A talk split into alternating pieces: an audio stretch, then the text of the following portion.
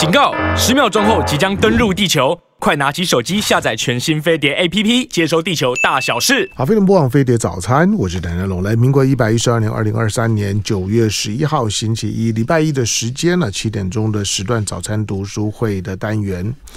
好，我今天挑的这本书呢，这本书呢叫做呢地缘政治啊，那地缘地缘政治，但是它是一个套书。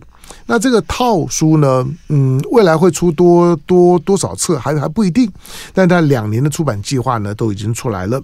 那这个地缘政治的第一册。岛链的风云就第一岛链了，第二岛链，第三岛链。那通常我们比较关注是第一岛链了，岛链的风云、地理战略跟大局，在强权竞逐当中换位思考，秒懂地图上面的丛林法则。好，那这本书的出版社呢，明白我文化。好，那明明白文化也是读书共和国的系统地缘政治编辑部。来，今天在我们现场为大家导读这本书这一套这套书的那明白文化的总编辑呢，林奇博，欢迎。Hello，大家好。好，我刚刚我刚刚还在重新认识了一下林奇博。林林奇博其实，在媒体的工作也已经很很很很资深了，对不对？非常久了吧？嗯、好，但是但是。做出版社是是是现在才现在才才开始做，这应该是说我们会把媒体归类成出版业了哈。嗯嗯嗯、那我过去其实是以在报纸跟杂志为主。嗯，嗯当你在杂志工作的时候呢，你就也会出版书，当然，会。对，嗯、所以我会说我在出版业已经待了二十几年，将近三十年了。嗯、对，那当然我自己经营一家出版社，嗯、这是第一次。嗯啊。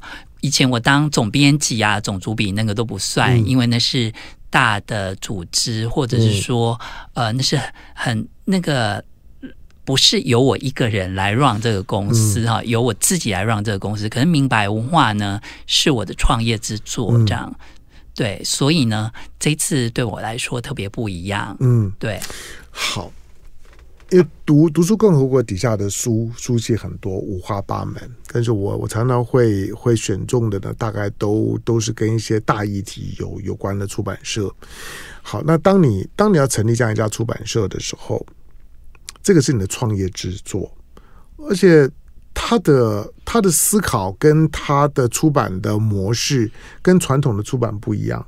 传统出版啊出一本就是出一本嘛。哦，出完了下下本跟这本大概不太会有关系。那我如果是出套书，不管是翻译的套书或者出版的套套书，通常也都会寻求在短时间之内的就赶快就说出齐。出齐之后呢，你单本买整整套买都随便。可是你的你的出版的方式呢，对我来讲呢是一种的杂志型的出版，就就是它有它的周期性。然后呢，一整套书的一整个概念呢，你其实等到你出齐的时候摆在一起的时候呢，它可能是一套呢很完整的套书。那但是呢，它可能要分成，以你现在的出版计划来讲，大概光光是这个地缘地缘政治的这样的一个主题，你可能就要分成两两年的时间才把它出完。所以两年我算下，你大概三个月出一本，所以你大概就要准备要出到八本。你为什么选择这种出版方式？嗯。我解释一下哈，我们不只出八本，嗯，我们会一直出下去，对对。所以我说八本是第一期这样的规划，对对对。前期规划是先披露给大家知道有八本的主题哈。为什么会出这样的一本书？分成几个层面来看哈。第一个是，嗯，地缘政治这个议题对于台湾人来说，现在越来越重要。其实它已经是全球的显学了哈。嗯，但是我们过去。我们的听众朋友应该都会发现，我们在看地缘政治的书的时候呢，都是翻译书比较多。但是地缘政治它又很讲究所谓的现实感，跟地图上一眼即懂。嗯。还有就是说，我在地图上面台湾所占的位置是什么？这会决定我们看世界的方式。哈，那过去呃，很多人都很关心地缘政治。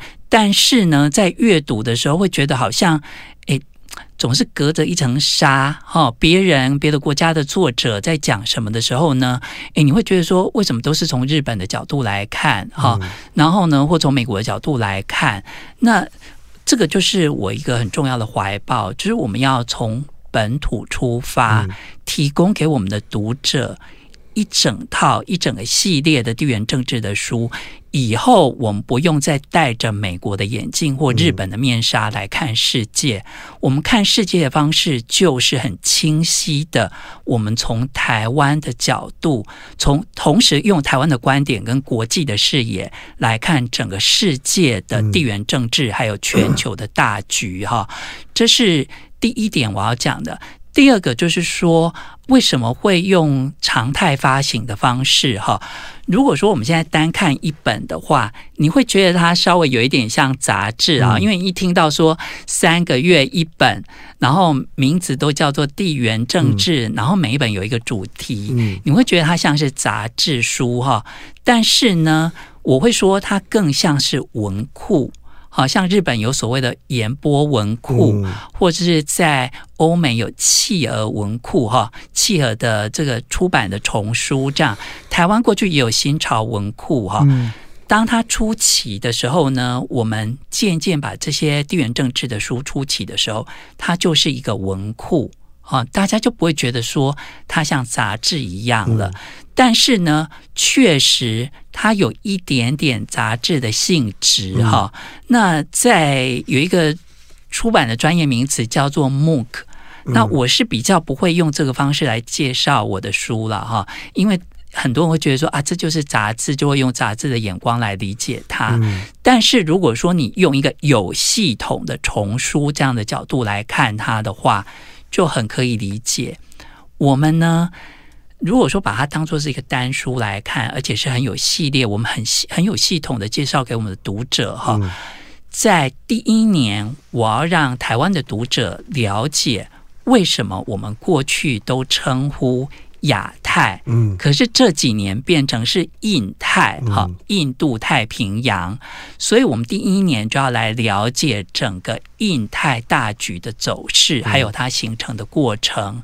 那岛链风云是我们的首发作，哈，因为台湾就位在岛链上面，我们当然是先从岛链谈起。我们的下一本呢，就会是谈印度，嗯，啊，印度是现在最夯的，然后呢，接下来会把。东南亚跟东北亚整个讲齐，哈，这就是整个印太的大局。我们单看一本书的时候，你会觉得说它是一本书，而且很完整。但是它变成四本的丛书一套的时候呢，你会看到更完整的全貌。嗯，啊，这是出版的计划。那在我们这个丛书里头，哈。大家也会发现说，它的结构非常的严谨，而且这样的结构呢，大家是没有看过的。这个我保证，大家绝对没有看过这样的书的结构，它这么的完整。然后呢，整本书看起来，很多人都在问我说，作者到底是谁？这样子，其实我们集结了台湾的。好几位国际关系的名家，还有地缘政治研究员，还有最有人气的地理老师，当然还有一些在外国媒体工作的这些资深的时事的观察员哦，看起来好像是呃，其实我们是有一个庞大的作者群在后面哈，为我们写作。然后呢，我们也一起来讨论这本书的走向，它应该是朝什么样的方向写。嗯、但是读者在看的时候呢，你会发现说，从头到尾，如果说我不告诉大家说这是很多的作者一起贡献他们的智慧结晶的话，嗯、大家会觉得说这是一个人写作的。嗯、那当然，这就是要有很强大的编辑功力了啊、嗯！就事后的润润笔跟调整。还有呢，过去大家。认为说编辑这个工作是在比较后端，好，稿件出来了，我们再来编。嗯、但是呢，岛链风云、地缘政治岛链风云，它很不一样。嗯、这个是在前端发动的时候，要规划，对，嗯、结构要很完整，然后就已经要知道说。每一个篇章作者要写什么，这个都要沟通的很清楚哈。嗯、然后呢，诶，在最后的时候呢，我们也要很符合地缘政治的这个特质，所以我们做了非常多的地图哈，嗯、让大家可以在一面看这本书的时候。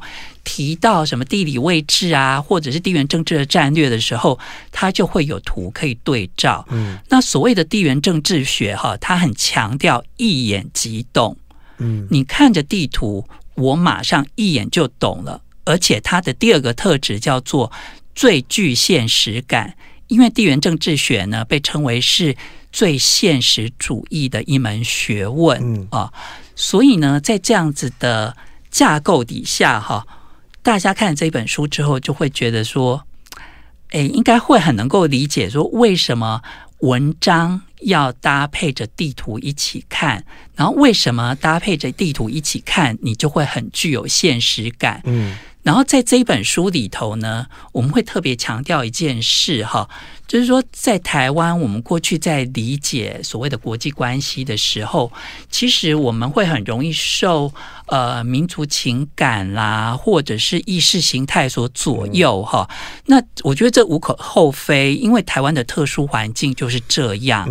但是呢，在地缘政治的概念里头，这个是可以被。完全先抛开来看的，嗯，我们就不用去看这些什么意识形态。你在看地图的时候呢，这些意识形态还有情感的的问题呀，啊，它都可以在地图上面很清晰啊。比方说，像地缘政治，它就会有几个非常基本的概念哈。比方说，他会说，他不会特别说中国现在它有。有一些企图，他想要出海，嗯，他就是不好的，他而是会界定成说，中国它是一个海权国家，他现在想要变成海啊，中国原先是一个陆权国家，他现在想要变成一个陆权跟海权兼具的国家哈，但是美国呢，它是一个海权的国家，日本也是哈。菲律宾也是哈，岛链上的这些国家都是海权国家。那当陆权跟海权相碰撞的时候，当然就会有一些紧绷的关系。这个就是地缘政治上它非常客观的分析哈。另外呢，就是呃，岛链上的国家都是海洋属性，也都是海权的属性，因为这个是地理位置决定了它。海洋包围了它，它一定就是这样的思维。虽然过去日本也有过陆权思维的年代哈，但是呢，他经历二次大战之后，他很快就抛弃了。嗯，因为他知道海权对他来说是很重要的哈，因为他要维持所谓的这个贸易线的畅通。另外呢，还有一个最为重要的概念，在看台湾的处境的时候，最重要的概念叫做缓冲地带。好，在地缘政治里头。国家跟国家之间，哈，权力跟权力之间，一定都有缓冲地带，而且这个缓冲地带呢，从地图上面都可以看得出来。那我先做一个解释好了。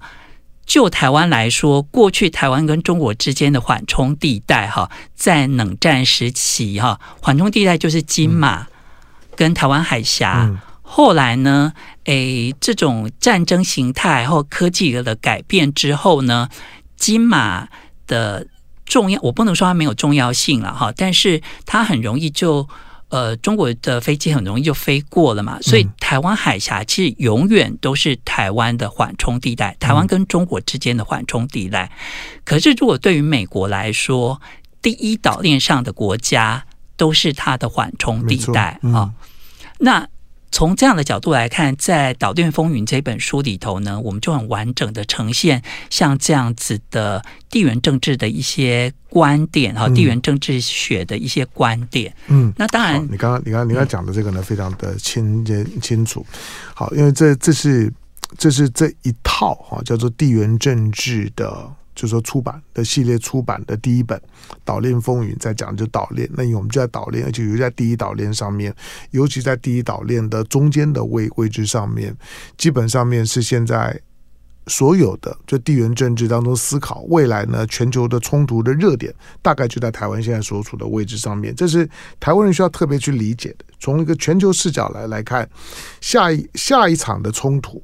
如果乌克兰的结结束，说下一场的冲突的热点应该就在在在亚洲，而且呢，距离台湾呢一定是非常近的，所以每个国家呢都在为下一场的冲突呢在做准备，这是现实。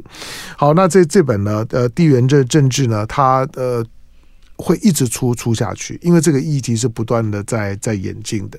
随着随着新闻，随着一些地缘事务的发展，它永远都有议题。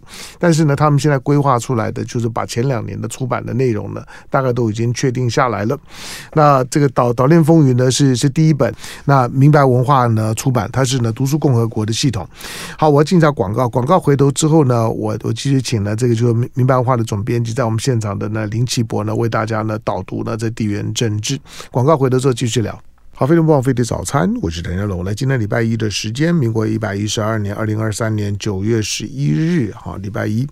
好，那今天的这早餐读书会呢，我挑的这本书不是只有一本书啊，而是它会是一个系列书。那未来呢，一系列的出版了之后呢，嗯，每一本你都可以独立看。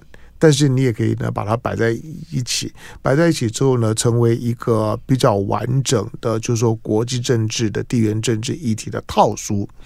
好，那这个的，我我我手上拿拿的呢是就地缘政治呢这个课题的就第一册啊，第一册呢它标定的就地理战略跟大局。在强权的禁足中呢，换位思考，秒懂地图上的丛林法则。那第一册呢，它的它的主标题呢叫“岛链风云”啊，就是我们现在台湾所经历到的一切，其实呢就是岛链风云。那这套这套书呢，明白文化出版，明明白文化呢是读书共和国的出版系统之一。那在我们现场的呢是明白文化的总编辑呢林奇博，继续为他导读这本书。不过这样这样一套书啊，因为。你们的想法跟你们的操作方式跟传统的出版品是不一样，是倒过来的，而且是系列性的。而且我相信了，就是说未来的出版规划呢，都会随着变动的，就是说呢，地缘政政治跟国际政治政治的情形势去不断的呢做调整。但是你设想这样一个，特别是你你的你的书写的文字的笔触跟你的图文的处理的方式，它必然有一个潜在的，就是你要诉求的那个读者群。是是谁？因为如果光是看国国际新闻，我在报上也可以一个看到啊。现在网络我也可以看到啊。那我为什么需要说特别做系统性的整整理，然后有一个很清楚的主轴去做去做分类？显然就是你有一个想象中的读读者群，是你所想要去影响的。这群人是怎么样的人？嗯，应该是说这几年啊、哦，你会发现说台湾人。嗯台湾的读者都很关心，都很关心国际事务，嗯嗯啊、这跟过去很不一样，不一样，非常不一样。那这个应该也就是说，整个国际秩序的改变也已经开始影响我们的读者，我们观看世界的方式了哈。嗯、那我的目标读者是谁呢？我会说我的打击面蛮广的。嗯、要是看这本书，就会发现说里头我们还设计了一些可爱的人物的图案哈。嗯我把它设计成说，其实高中生就要能够读得懂，嗯，但是呢，对于很资深的，比方说在国际政治、国际关系学术领域研究的学者，嗯，他在看这本书的时候，他也会很有收获。哦，那这本书呢？其实，那如果说你要讲说真正的目标读群的话呢，应该就是二十五岁到五十五十岁之间呐、啊。嗯、那这个并不是说，呃，我我我只想要这一群读者，因为这群读者是我们现在台湾的阅读的主力哈。嗯、那呃，所以呢。主要是面对这一群读者，但是也没有性别之分，没有行业别之分，因为你会发现说，台湾人哈是政治动物吗？还是说台湾人就是政治 sense 很强的一群一群人哈？所以过去我们只关心国内的政治，但是我们现在关心国际关系跟国际事务了。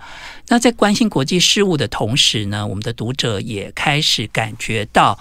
整个国际秩序，整个国际秩序改变了。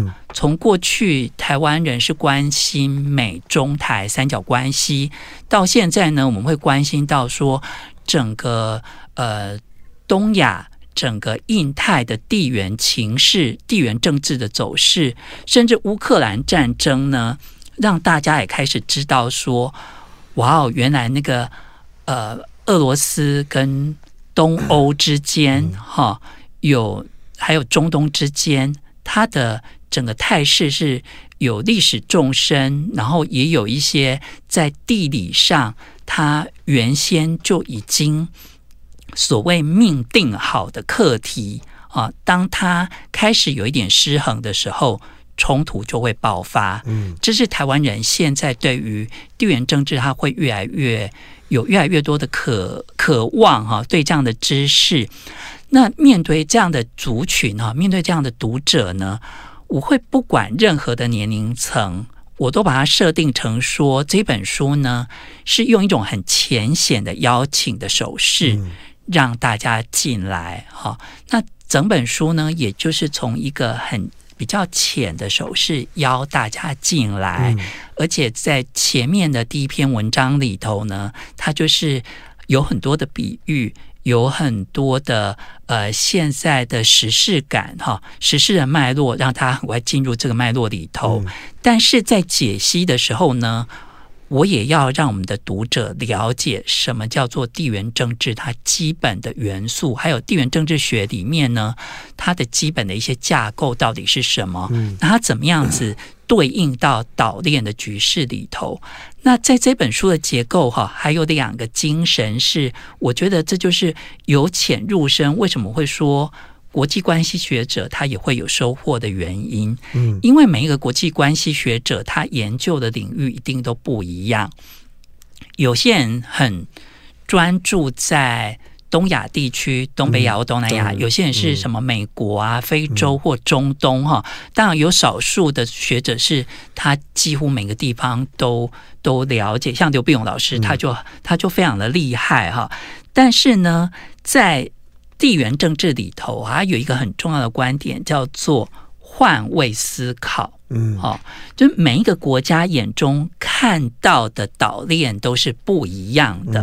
哦，嗯、像。美国眼中的岛链绝对跟中国不一样，嗯，也跟日本不一样，嗯，所以在这一本书里头呢，我们设定了六个国家，哈，然后每个国家眼中的导电到底是怎么样？我们带领读者来换位思考，然后这六篇这六个六篇文章，哈，这六个国家呢，都是由领域的专家来书写，嗯，所以呢，也有这个学者他在看到别的老师写这个其他的文章的时候，他觉得说他非常的有收获，嗯、哦。那这个是这本书里面挑了，挑了哪六个国家？这六国国家是美国、中国、日本、澳洲、印度跟欧洲。嗯，嗯，OK。当然，到最后哈，还是要回到说，那台湾的观点可以是什么？嗯、但是呢，在过程中呢，我先让大家换位思考。比方说，很多人就会觉得说，美国很霸道啊，嗯、为什么明明那么远，然后你还要战略布局布到岛链来，嗯、管得那么远，这样？可是，如果说你从地缘政治的角度来看的话，你就会觉得这很合理，因为对美国这个国家来说，它的两边都是很大的海洋啊，它只要一不注意，就会像二战的时候一样。就被日本直接攻到珍珠港去了，嗯，所以这是他的教训。所以美国的地理环境让他必须要当距离的暴君，嗯，好，距离的暴君这样听起来感觉有一点 有一点难听，可是呢，其实它就是一个比喻了哈。他必须要这么做，他必须要把那个范围伸得很广，而且美国是海权的国家，他必须要维持海上贸易线的畅通，这是他必须要做的。但是对中国来说，哈，中国他会觉得说他已经闷很久了。那后来他开始有所谓的一带一路出来之后呢，他就不只要当陆权了。他当陆权呢，他有所谓的这个呃，从这个呃，他原先的丝路这个路线啊，一直到中亚，一直到欧洲，他整个建制起来。另外呢，它还有海上丝路。嗯，中国的海上丝路的概念其实也是从岛链这个概念来的。嗯，那如果说我们从这个呃地缘政治的角度来看的话，就中国为什么会有这样的布局呢？为什么中国会说太平洋够大，容得下中美两国？哈，中国为什么会强调说，诶？为什么他会借用美国的概念来形塑他自己的海上的一些做法？嗯、还有对中国来说，为什么南韩是属于第一岛链？哈，美国不把南海当做岛链哦，嗯、那为什么中国会觉得说拿下台湾是一劳永逸？我们先排除我们的情感来看，如果说你用一个陆权的国家，它要变成海权的过程。它这些都是他会做的动作。嗯，那当然，日本眼中的岛链就不一样了，澳洲也不一样。过去哈，澳洲是一个，就是它不会跟每一个国家都有很明确的交恶哈。嗯，像它跟中国之间的关系，可能它跟美国在战略上比较好，跟中国是经济关系很紧密的。可是为什么这个时间点上，澳洲要选边站？因为澳洲也很明显的感受到来自中国的军事威胁，哈，那这个军事威胁是什么？就是中国现在的导弹可以直接就是到澳洲去了，嗯，哈，那这样子对于澳洲来说，他当然会觉得芒刺在背。但，澳洲的策略，它是它是。呃，过去它地缘的天敌只有印尼啦，因为靠得很近，然后纽西兰又跟纽西兰又跟它很好嘛。可是澳洲它也必须要有这样的准备。那很多人也会问说，那为什么印度这个时候要来参一咖这样子？如果说了解整个地缘的走势的话，印太地区的地缘的走势的话，就会发现说，印度哈。跟台湾之间的两两两个国家心里面盘算的，其实有一点类似。印度会希望说，诶，台海关系如果紧张一点啊，中国把军力放在台海这边啊，中印之间的那个态势跟他的压力就比较不会那么大，边界压力就轻松一点。但是对于台湾来说，会觉得说，哦。印度如果说你在那个中印边界能够牵制中国多一点哈，中国军队往那边移动一点，那台海的压力是不是就比较没有这么大？这就是所谓的地缘政治，因为在地图上它摊开来就是这样子，一个是在东边，一个是在西边哈。那在这本书里面也有特别提到这个部分，像有关于这个。呃，台湾跟印度之间，哈，跟中国之间的牵制关系，这是过去大家比较不会提到的。还有一个呢，是在这本书里头，我刚才有提到说，最后我们就要来做一个脑力激荡。嗯，我不会在这本书里面特别做一个预设的立场，因为我尊重。我应该说，作为一个作者，作为一个编辑，一定是尊重说每一个台湾人、每一个读者，他心里面已经有的想法。嗯他到底觉得说我要靠近中国多一点，还是靠近美国多一点，还是说台湾人要当自己的主人这样哈？但是如果说我们从地图上面来看，从地缘政治来看的话呢，就可以有几个思考点。所以在这本书的呃最后的章节里头，我们就把它命名是叫做“台湾的观点可以是”，嗯，哦，然后。是什么？这个就是由读者来决定了。嗯、所以我们设定了几个那个几个议题跟几个那个脑力激荡的点，嗯、让大家一起来看。嗯、那很多人在看了这本书之后，会觉得说：“诶，从前面我开始了解所谓的地缘政治的概念是什么，嗯、然后到最后我开始思考台湾自己的处境的时候，嗯、会觉得说到这个地方开始有一点有。”洞见的感觉，有透彻的感觉。嗯 okay. 好，在我们现场的呢，林奇博，他是明白文化的总编辑。那明白文化呢，是读书共和国的一个一个新的出版系统。那这个出版系统呢，它很有很有企图心，它把它的重点呢摆在了地缘政治的课题上面。我把它当做是一个一个把国际政治、地缘政治议题的科普化。就是呢，能够方方便呢大大家，你即使不是一个一个一个念国国际政治的，不是一个专注于国际新闻的人，但是你要去建立那个理解国际政治或地缘政治事务的那个 framework，我坦白说，他他是需要一些准备跟门门门槛的。那平常你不太有有机会能够呢跟新闻跟得非常紧。对这些地缘政治呢，随时在变动当中的复杂关系都能够掌握得很好。但是如果有一个架构之后呢，剩下的就只是材料，那些材料在架构里面都会找到它的位置，你都会知道呢，地缘政治呢大概是朝着哪个方向呢在演进。它当然看起来的随随时都在一个变化当中，但是大的结构呢其实是被框在框在地理上是上面的，这个是你要基本认识。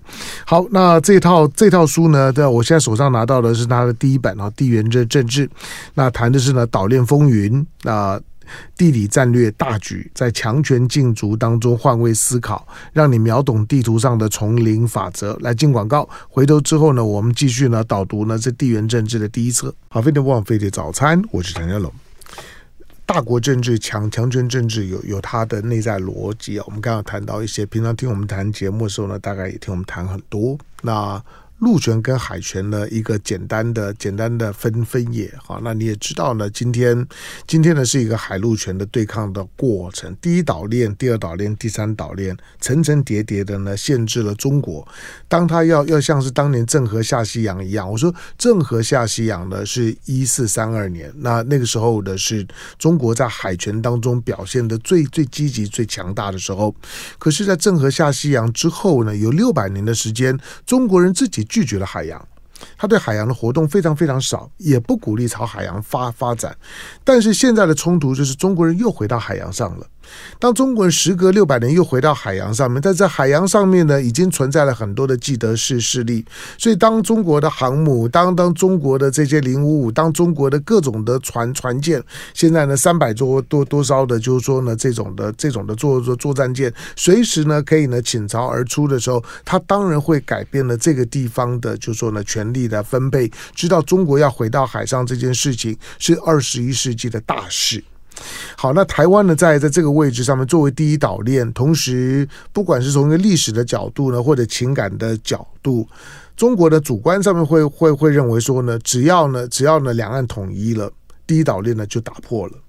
在我也我也我也跟大陆的一些的一些军方的军军方人聊聊过，他他说从军方的角度来来讲。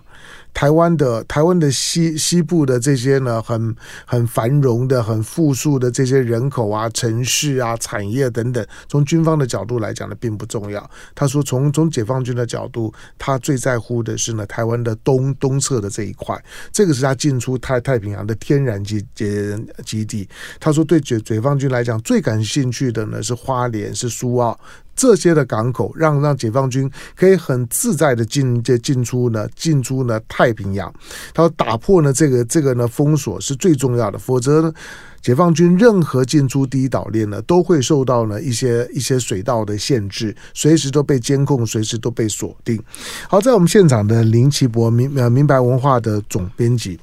好，当这在这本书呢，他希望培养一个一个台湾视角的世界观，然后把这个世界观，把这个国际政治、地缘政治能够科普化，让台湾的这些世代呢，能够形成呢大家呢自自己呢共同的观点。问一个基本的问题，当。中国的企企图很很很明显，在历史跟现在的政治的表达上面也已经够清楚了。但是，台湾有机会，就是说呢，拒绝这的这种大陆所认定的命运吗？当然有机会啊！嗯，而且机会在于什么？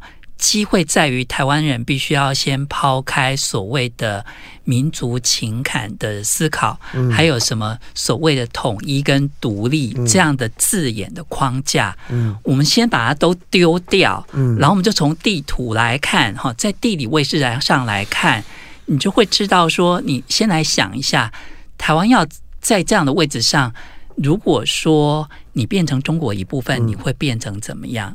然后呢，你继续维持在岛链的防线上面，你会变成怎么样？哈，那在这样思考过之后，你心里面就会有一个洞见，到底是什么？我先说，呃，中国一定都会说台湾是不可分割的一部分，嗯嗯、要实现什么？呃，中华民族伟大的对复兴大业，什么两岸什么热什么血浓于水之类哈，这些其实大家都可以不要听。嗯，如果说从海权跟陆权的角度来看的话，中国它就是需要台湾，就像刚刚你讲到的，它要的是花莲港，嗯，对一个陆权的国家来说，它要变成海权，它就是要它就是要一个出海口哈，就好像俄罗斯永远都在找出海口不动港一样。嗯、那在这种状况之下呢，大家可能要想一下哦，如果说那好了。呃，大家接受了哈，我们就跟中国好在一起这样子。那大家可能要想一下说，说那以前金门跟马祖它的状态到底是什么？嗯、哦，那台湾如果是变成说，哎，跟中国在一起了，那势必 台湾就是中国跟美国之间的缓冲地带了。嗯台湾就会是军事前线，没错啊。台湾是中美的缓冲区，金马是两岸的缓缓冲区，概念上面就是这样。是，但是如果说中国真的变成，哎，台湾真的变成中国的一部分的话，嗯、台湾就会变成是一个中国的军事基地，嗯、它就会变成是过去的金门跟马祖。嗯、这很简单。好，因为飞弹跟核潜艇一定都是设在台湾，嗯，哦，这是最简单的的，在地图上面你看就一定是这样，而且这就是说，在中国布局里面，他为什么非要台湾不可？哦，他绝对不是只有什么民族情感这件事情，就他如果说他往海权去走，他就一定要这么做。他不止中国不只要台湾，他也在南海做了很多人造岛。他就是要有很多的岛屿可以通往全世界嘛，哈，这是一个做法。那台湾也可以选择，那这样就很清楚了，哈。过去大家都说台湾是不成的航空母舰了，哈。那我们就要来看说，那台湾是要待在岛链上维持我们现在的样子，还是变成是中国的一个军事的基地，哈？那。对，我相信对于大部分的台湾人来说，现在台湾应该是最大的公约数，就是所谓的维持现况。嗯，那维持现况呢，它所代表的就是台湾还是要在岛链阵营里头嘛，嗯、在岛链的防御阵营里头。那岛链的防御阵营呢，现在你可以很明确看到，就是陆权要出海了，海权呢就是要锁紧岛链。那你要不要在岛链上面脱钩，或者说你要不要在岛链上松脱？嗯、一旦松脱的话，整个岛链的态势就改变了。所以我相信台湾有有什么坏处？就台湾继继续成为中美之间的缓冲区，继续成为岛链当中的一个扣子，对台湾有有有什么？就从一个地缘政治角度来来讲，啊，岛岛链散了就散了，伤的是美国，对台湾的伤害是是什么？对台湾的伤害，就是台湾失去了主导自己命运的那一种主导权啊！我们一直都说，嗯，大家不是最近都一直在说，台湾不要变成美国棋子，台湾不要变成中国的棋子吗？嗯，哦，就是说，台湾人还是希望能够自己有下棋的权利嘛。那我们在岛链的防御阵。防卫阵营里头，战略阵营里头，我们才有下棋的权利呀、啊。嗯嗯、你总不能把棋子这个下棋的权利就拱手就让给美国，让给日本了吧？嗯、台湾当然一定要有自己下棋的权利。那这个是台湾人，就是就是台湾人现在目前的共识。为什么要维持现况？嗯、就是所有的台湾人都是希望自己有下棋的权利呀、啊。嗯、那要怎么样才能够不让台湾变成中国的那种？呃，被中国吃掉哈，或者是说完全就是被美国主导。嗯，很简单，我相信这讲出来，很多人心有一些人心里面可能有一点不太舒服了哈。但是这一句话绝对是一定会钻进大家的心坎里头的。嗯、就是呢，对于中国哈，现在最重要要做的就是要贺祖中国。嗯。嗯让他知道说，如果说他改变，要贺祖中国，但是不激怒他，嗯、啊。如果说要改变这样的现况的话，是要付出代价的。嗯，那这样子的话，就可以确保台湾下棋的权利。嗯、那我觉得这当然是台湾最大的公约数。为什么我们的国军叫做中华民国的国军？嗯，嗯这就是我们国军存在的。最重要的价值跟目的嘛，嗯、我们一定要永远都，我们一定要有下棋的权利，但是又不激怒中国，但是必须要让他知道说，如果说你做什么动作的话，你是要付出代价的。嗯、但是台湾永远都是在一个走钢索的状态。去年裴洛西来了之后呢，就有一点打坏了台湾原先的平衡嘛。嗯、那这就是美国把台湾稍微他移动了台湾这个棋子。好、嗯，好，我我回应回应刚刚的林林奇博最后那句话。美国作为一个强权国家，他在发动战争的时候，基本上面呢，他只有战略，他没有成本。中中国将来一定是这样，所以贺主在在台湾，在我的认知上面呢，一定是失败的，因为他的战略他他是一定要出来的，所以跟他谈成本，贺主是成本概概概念，他不会去跟你考虑成成本。那个呢，不管从它历史的角度来讲，或者真正从地缘政治的角度来讲，它就是要出来。你想要挡住它，但是它一定会会出来。如果你认知到像他这样一个六百年前呢，能够在整个的太平洋跟印度洋，他是到非洲东岸的。六百年前他就已经飞到到到非洲东岸。他再出来的时候，你认为他会拘泥在一个第一岛链吗？不会。当他一定要出去的时候，任何挡他的，坦白讲，挡我者死。从一个从地缘政治的现现实，所以如何认知到这个现实的时候，不要光谈贺主，贺主是挂在嘴巴上面讲的，但是你主主不了，因为他不会在乎成本。好，感谢林奇博来。